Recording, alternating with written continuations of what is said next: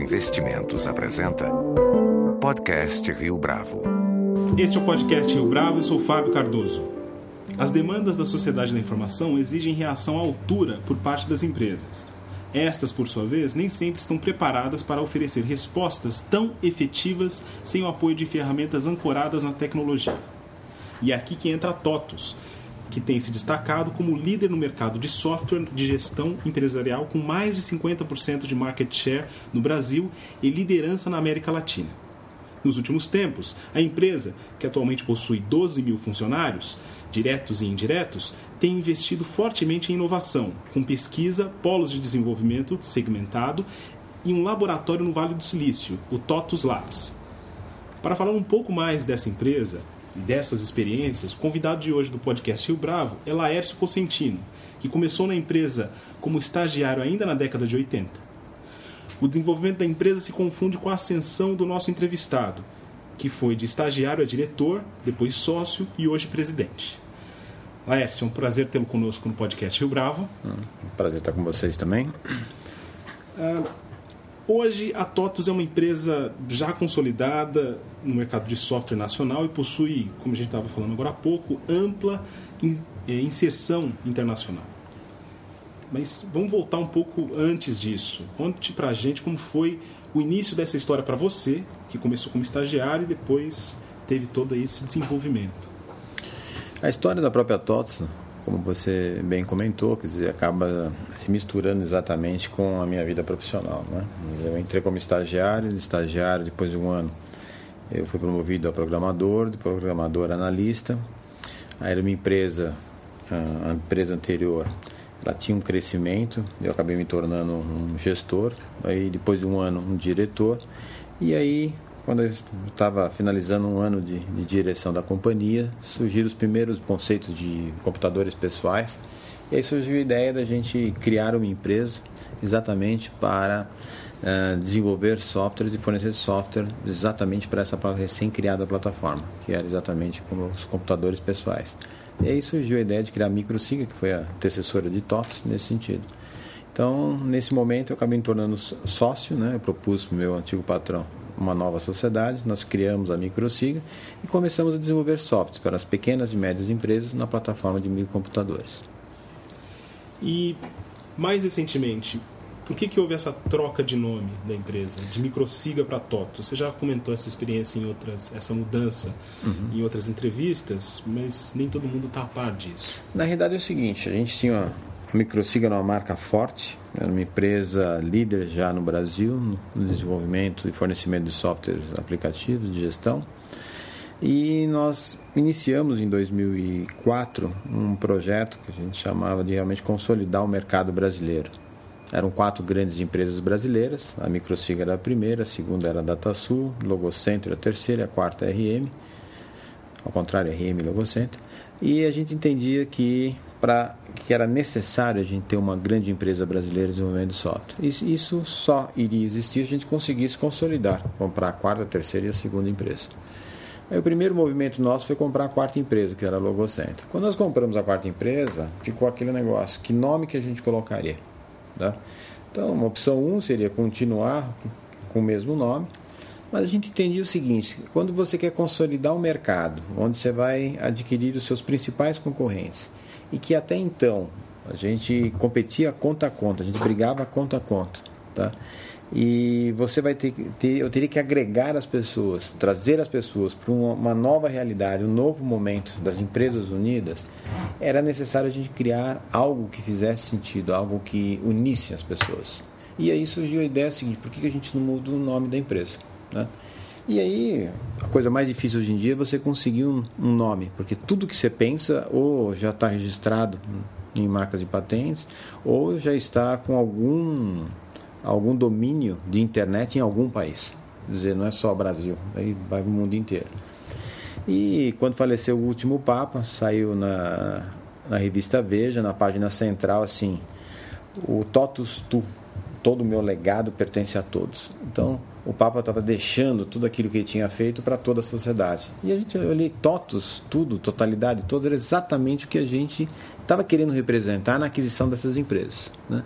Aí eu entrei no computador no final de semana, entrei no NPI, né, Instituto Nacional de Marcas e Patentes, não tinha registrado, entrei na internet, também não tinha. E eu falei, pô, essa é a marca. Aí na segunda-feira registramos a marca e passou a se chamar TOTOS, que exatamente significa tudo, totalidade e todos. É o movimento que nós fizemos. Hoje, né, 2014, já nós participamos de mais de 57 é, movimentos de, de aquisições, de merging acquisitions, tá? E com isso é a TOTS que nós temos hoje. E você comentou até desse processo, Lércio, de aquisição, é, a seleção das empresas que vocês iriam adquirir, como que ela foi feita? Foi base com base nas, na concorrência direta ou houve outros ativos que foram levados em consideração? Basicamente é o seguinte, nós fizemos todo um plano, que era o plano, nós fizemos esse plano em 2002, 2003, que era tornar a TOTS uma empresa de um bilhão de reais de faturamento em 2010. Tá? Nós conseguimos isso em 2009, um ano antes. E fizemos um planejamento. Para isso acontecer, quais empresas nós deveríamos adquirir, de que maneira que a gente deveria adquirir, qual que era a sequência das aquisições, como que a gente ia buscar o funding para tudo isso. Então teve todo um projeto elaborado, tá, com um grupo estratégico da TOTS, tá? E com isso acabou acontecendo todo esse, toda essa história que a grande maioria já conhece. E em relação ao cenário de tecnologia da informação hoje no Brasil, como que ele se organiza no primeiro momento e como a TOTUS se posiciona em relação a ele? Quando se fala hoje de tecnologia da informação, nós estamos falando em algo que permeia todos os segmentos de todas as indústrias, de todos em todos os tamanhos, tá? Quer dizer, não existe mais uma ampliação de produtividade, de conquista de mercado, de ampliação, de crescimento, sem nenhum, sem uma empresa parar e pensar o seguinte: como é que eu vou digitalizar, como é que eu vou avançar a tecnologia da informação dentro dos meus processos, dentro da minha operação, tá? Então, o que a gente trabalha muito aqui na TOTS é que para que a gente consiga desenvolver tá, a tecnologia para os nossos clientes, a gente sempre tem que estar um passo à frente dos nossos clientes, da necessidade dos nossos clientes. Então, quando se fala em tecnologia da informação dentro da TOTS, a gente sempre fala como algo muito estratégico, algo que realmente a gente pensa dois, três anos antes de você colocar um conceito, de colocar um produto. Tá? Por quê? Porque a gente primeiro precisa pensar, a gente precisa desenvolver e no momento que alguém precisar tem que estar pronto. Então a gente entende tecnologia da informação, para nós é tudo. E além de todos os nossos, para, para todos os nossos clientes. E como que um software de gestão ele pode otimizar processos e aumentar a produtividade?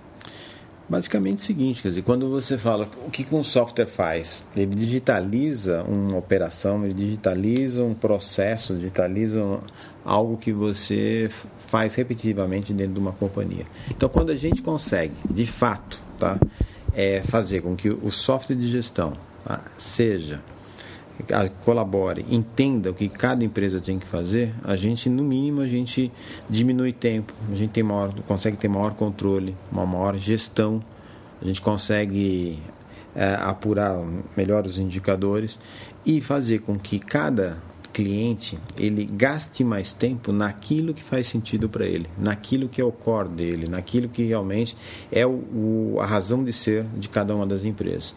E que deixe para a TOTS exatamente todo aquele trabalho onde a tecnologia da informação pode colaborar para ele atingir os objetivos dele. E entre as plataformas desenvolvidas por vocês, qual é que chama mais a sua atenção?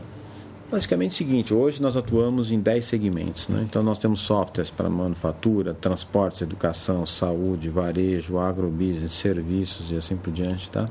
logística. Tá? E ao mesmo tempo a gente tem uma plataforma de produtividade e colaboração. Então a integração do conhecimento especializado tá? em cima de cada um desses segmentos que eu mencionei. Pensando em processos, documentos, toda a parte social, de redes sociais, de comunicação, toda a parte de aprovações, toda a parte de portais, toda a parte de mobilidade. Isso tem de encontro com aquilo que nós estamos chamando de uma nova geração de novos comportamentos. Então, acho que o que mais brilha os olhos da TOTS hoje é poder olhar uma nova geração, novos comportamentos, que tem novos comportamentos, que estão acostumados a utilizar internet, de estarem conectados, de realmente estarem a qualquer, a qualquer momento um dispositivo na mão para que possa tomar uma decisão, buscar uma informação, unindo isso a também a um, a um lado corporativo, onde você tem processos, onde você tem estratégias, onde você tem processos de vendas, processos de produção, processos de entrega e assim por diante. Então aqui nós que brilha nos nossos olhos em resumo é exatamente você poder entender uma nova geração, entregar uma plataforma que faça cada vez mais sentido para essa nova geração, mas aliado a esse conhecimento segmentado. E quais são as diferenças entre a operação nacional e a operação internacional da TOTOS? Hoje nós estamos presentes em, no Brasil e em toda a América Latina. Tá? E o que diferencia não é tanto o produto, e sim às vezes a maneira de se relacionar, a maneira de se fazer negócio, tá? E também a parte de taxação de impostos e assim por diante. Então, assim, o que difere daquilo que a gente tem no Brasil, que a gente tem em cada um dos países da América Latina, não é tanto, como eu falei, o produto, e sim é a forma que a gente tem que capturar uma informação e a forma que a gente tem que devolver uma informação para que se transforme realmente num, em algo que possa auxiliar cada um dos nossos clientes a fazer um bom negócio. Tem algum exemplo dessa adaptação, dessa diferença de adaptação que você se lembre? Você tem. Quando você compara, por exemplo, o mercado brasileiro com o mercado chileno, por exemplo. A parte de impostos são completamente diferentes, tá? Então isso aí, quer dizer, um é muito mais voltado ao lado americano e o Brasil muito mais voltado ao lado de ser muito mais complicado e assim por diante. Então, você comparando esses dois países, você vai ver que aqui você tem muito mais etapas para fazer diversas coisas, até porque a legislação é, te solicita isso, do que de repente você vai fazer uma, um processo no, no Chile.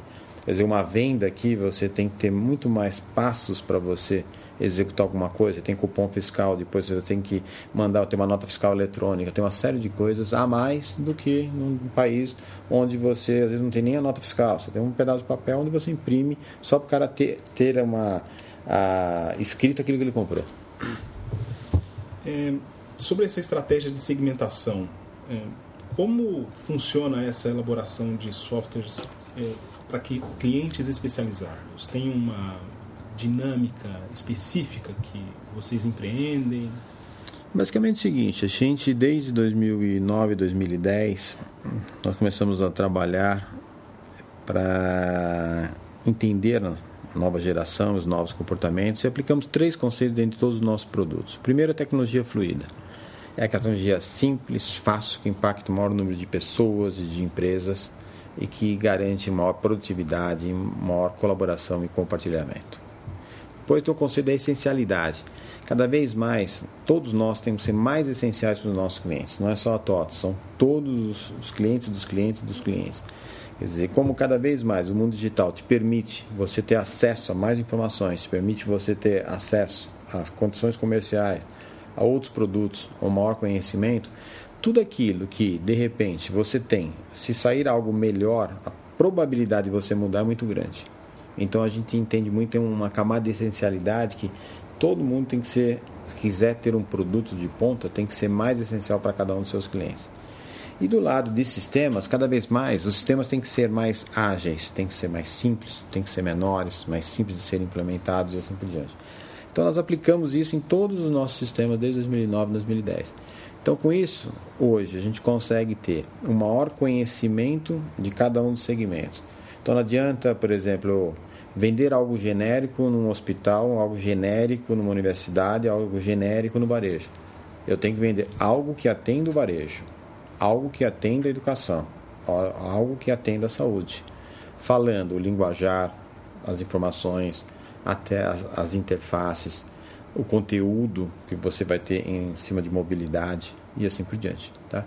Então acho que isso acaba dando um diferencial muito grande para que a gente realmente consiga falar a língua de cada um dos nossos clientes dentro de cada um, de, de cada um dos segmentos. Então isso hoje é fundamental para uma empresa de tecnologia da informação que queira realmente se tornar mais essenciais para cada um dos, dos seus clientes. Em relação às estratégias agora de inovação, o TOTUS Labs, no Vale do Silício, nos Estados Unidos, como é que essa, esse desenvolvimento, primeiro, é, surgiu a necessidade desse desenvolvimento para vocês? Okay. E quais são os resultados que vocês têm obtido até esse momento? A TOTUS investe de 12 a 14% da sua receita líquida em pesquisa e desenvolvimento. Isso faz com que a gente seja uma das empresas brasileiras que mais investe em pesquisa e desenvolvimento, tá? E o que a gente entende que cada vez mais a gente não pode ter fronteiras, tá? Para que realmente a gente traga as melhores pessoas, os melhores conhecimentos, para que a gente una melhores ideias e transforme isso em produtos. Então, o primeiro passo que nós demos foi é, ocupar o Brasil regionalmente com com cada um dos nossos segmentos. Então, hoje no Rio Grande do Sul, a gente desenvolve softwares de saúde, da parte financeira. Em Joinville, a gente desenvolve a parte de manufatura. Em São Paulo, serviços e a parte de varejo. Aí, em Belo Horizonte, a parte de projetos de construção e educação. Aí você tem em Assis a parte de agro, transportes em, em Goiânia. Aí você tem no interior do, do México, em Querétaro, toda a localização para a América Latina. E nós fomos avançamos, subimos um pouquinho mais, tá? lá na Califórnia, Mountain View, a gente desenvolvendo componentes de tecnologia, artefatos de tecnologia diferenciados que possam realmente fazer com que os nossos softwares sejam mais inteligentes, que eles realmente possam contribuir mais no momento que você integra todo, toda essa cadeia de valor que a gente está construindo. Então, o laboratório lá, ele vem cada vez mais unindo, vamos dizer assim, tendências, é, novos conhecimentos em cima de toda uma base que nós temos, de todo um conhecimento que nós temos. E em relação a, aos, aos produtos que de lá vão surgir, vocês têm alguma expectativa já ou isso na realidade já, já está acontecendo, quer dizer, toda a parte de identidade exatamente da, da plataforma que nós temos de produtividade e colaboração foi feita já na Califórnia.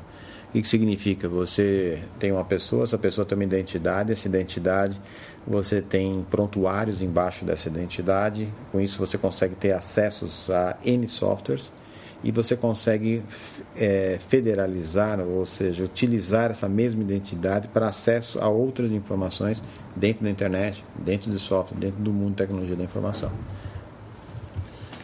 E sobre os investimentos com as startups, hum, como tem sido o relacionamento da TOTUS com essas empresas que já foram selecionadas, hum, para além do investimento? Ok. Uh nós criamos a TOTUS Venture exatamente em complemento, em complemento a tudo aquilo que a gente vem fazendo. Nós somos uma empresa consolidadora, nós somos uma empresa que investe muito em tecnologia na informação, em pesquisa e desenvolvimento. Só que a gente entende que ao redor de tudo aquilo que a gente faz, tem que ter um ecossistema de mais empreendedores, de mais empresas de tecnologia. E a gente decidiu, através da TOTUS Venture, fazer investimentos em outras empresas, em outras ideias, para que realmente a gente possa trazer maior conhecimento, maior empreendedorismo ao redor da tecnologia da informação, onde a gente estiver instalado. E que tipo de empresas especificamente vocês procuram nessas seleções? Tem algum, alguma preferência ou isso? Não, basicamente a preferência são empresas de bons empreendedores e boas ideias. Você está querendo tudo. Tá certo. É, quais são as medidas adotadas por vocês aqui na TOTUS para aumentar, melhorar a rentabilidade diminuir os custos, tendo em vista aí os investimentos que foram feitos nos últimos anos? Uh, primeiro utilizando o próprio software da TOTS, né? Quer dizer, a gente cada vez mais entende que tudo aquilo que a gente conseguir colocar dentro de sistemas, dentro da tecnologia da informação, a gente tem que colocar para que a gente realmente utilize os recursos humanos exatamente no momento de criação, no momento de codificação e assim por diante. Então, acho que um ponto é a gente otimizar o máximo possível os nossos recursos, sistematizar e colocar processo em tudo aquilo que a gente faz, a gente cada vez mais crescer organicamente e inorganicamente para a gente ter um ganho de escala. Então são essas três coisas que efetivamente fazem o sucesso da TOTS. E a curto e médio prazo, se a gente puder estabelecer essa conta, quais são os desafios que a TOTUS se impôs para os próximos anos? Acho que o principal desafio a gente pode resumir em dois assim. Dizer, a gente sempre trabalha para o nosso cliente estar no centro de tudo, de toda a operação da TOTS. E uma frase que eu falei logo no início: a gente entende que nós precisamos estar um passo da necessidade dos nossos clientes. Dizer, então, tudo aquilo que a gente faz, tudo aquilo que se propõe a fazer, a gente tem que ter softwares, tem que ter plataformas, a gente tem que ter serviços. Que sempre é o seguinte: quando o cliente precisar de alguma coisa, a gente já está lá na frente com uma solução. É isso que a gente se impõe a gente está se impondo nesse momento. Laércio Consentino, muito obrigado uhum. pela sua participação no podcast Rio Bravo. Eu agradeço, eu acho que é uma grande oportunidade estar junto com vocês e a gente compartilhar um pouquinho da nossa experiência e com certeza aprendendo cada vez mais com todos vocês. Com edição de Flávio Duarte e produção gráfica de Leonardo Testa, este foi mais um podcast Rio Bravo. Você pode comentar essa entrevista no SoundCloud, no iTunes ou na página do Facebook da Rio Bravo.